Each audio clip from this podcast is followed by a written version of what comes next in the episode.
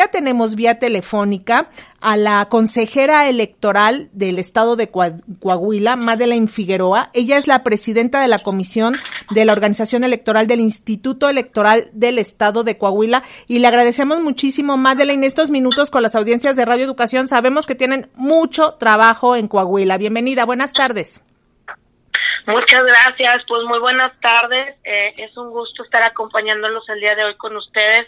Efectivamente, pues ya estamos a cinco días de la jornada electoral y sí estamos con los últimos detalles. ¿Qué, qué retos operativos están enfrentando ante la instalación de 4.047 casillas el próximo domingo allá en el estado de Coahuila? Pues ha, ha, sido todo un rato, digo, el estado de Coahuila es muy grande en extensión territorial. Eh, esto implica que se tienen que elaborar pues rutas eh, considerando bastante las distancias, los tiempos.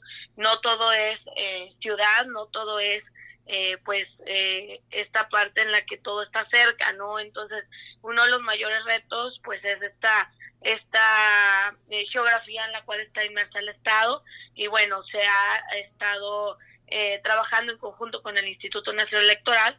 Por ejemplo, en estos momentos nos encontramos en la entrega de paquetes electorales a las presidencias de mesas directivas de casilla.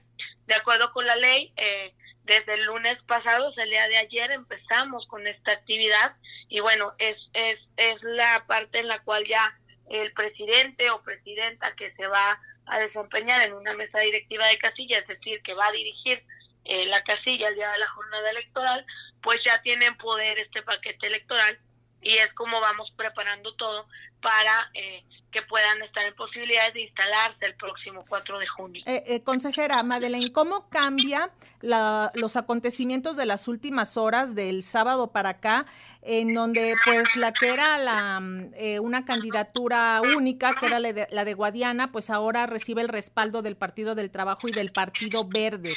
¿Qué previsiones están tomando al respecto, sobre todo para evitar, no sé, altercados y algunos problemas de confusión, que es lo que realmente va a empezar a suceder. Sí, pues eh, efectivamente eh, se han hecho estos anuncios políticos de parte de, de las dirigencias de, de, ambos partidos políticos.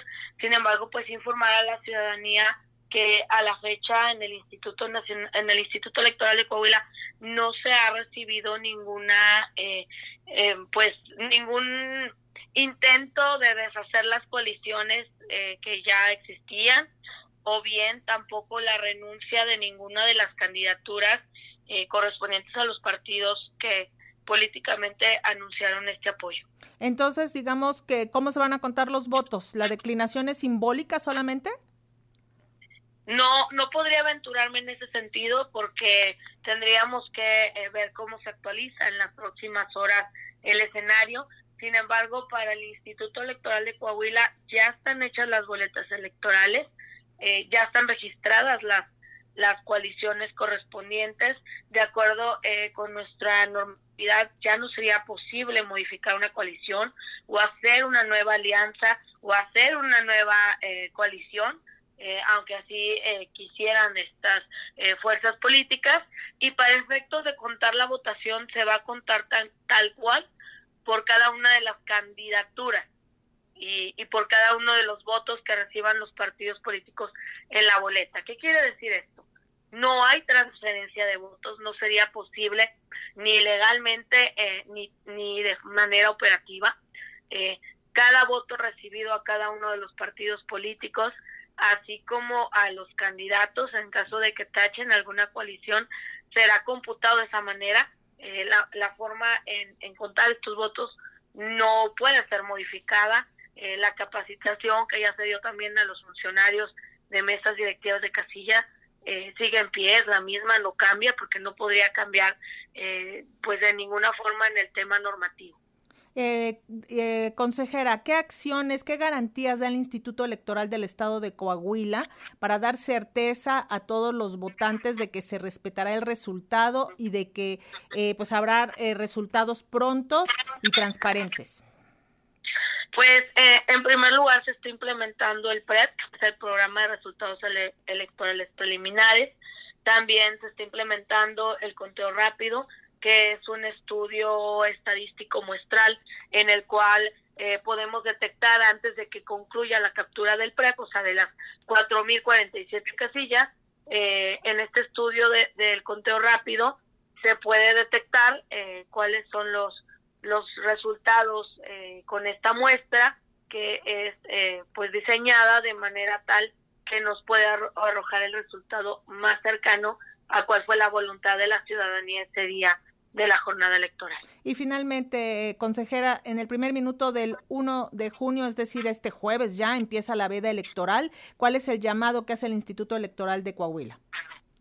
Pues principalmente a, a todas las fuerzas políticas, a todas las candidaturas, a que respetemos esta veda electoral.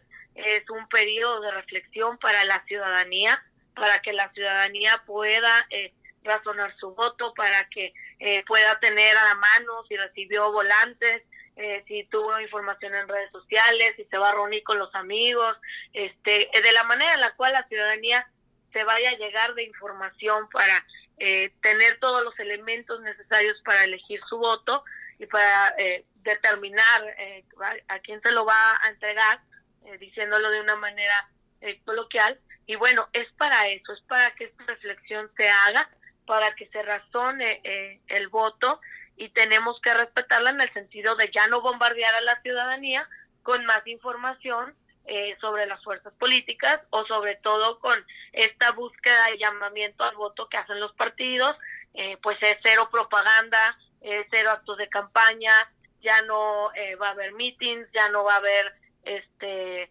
pues eh, reuniones privadas, públicas, spots incluso eh, y pues entrega de calcas, volantes, etcétera. O sea, yo el, llamado que haría eh, de parte pues del Instituto Electoral de Coahuila es a que respetemos esta veda electoral. Y no habrá ningún desde el Instituto Electoral ningún mensaje, aclaración o algo para la ciudadanía respecto a lo que pues a todo esto que está sucediendo de los últimos días con los partidos políticos y la boleta electoral.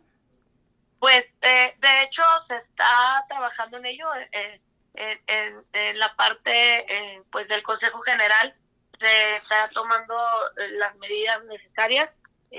por ejemplo, apenas el día de hoy tenemos el otro de los anuncios que al menos en el, en el lado político se ha realizado y es muy seguro que, que en los próximos días o tal vez en las próximas horas eh, obtengamos o más bien eh, demos algún tipo de comunicado oficial y sobre todo eh, en los límites que tiene la autoridad electoral estaremos informando a la ciudadanía pues de qué manera es un voto válido y de qué manera se tiene pues no no no de qué manera se tiene que votar sino cómo pueden votar sin que caigan en el error y, y pues ocasionen por ejemplo un voto nulo o, o, incluso pues eh, fuera de lo que ellos creen que puede ser su intención, ¿sí me explico?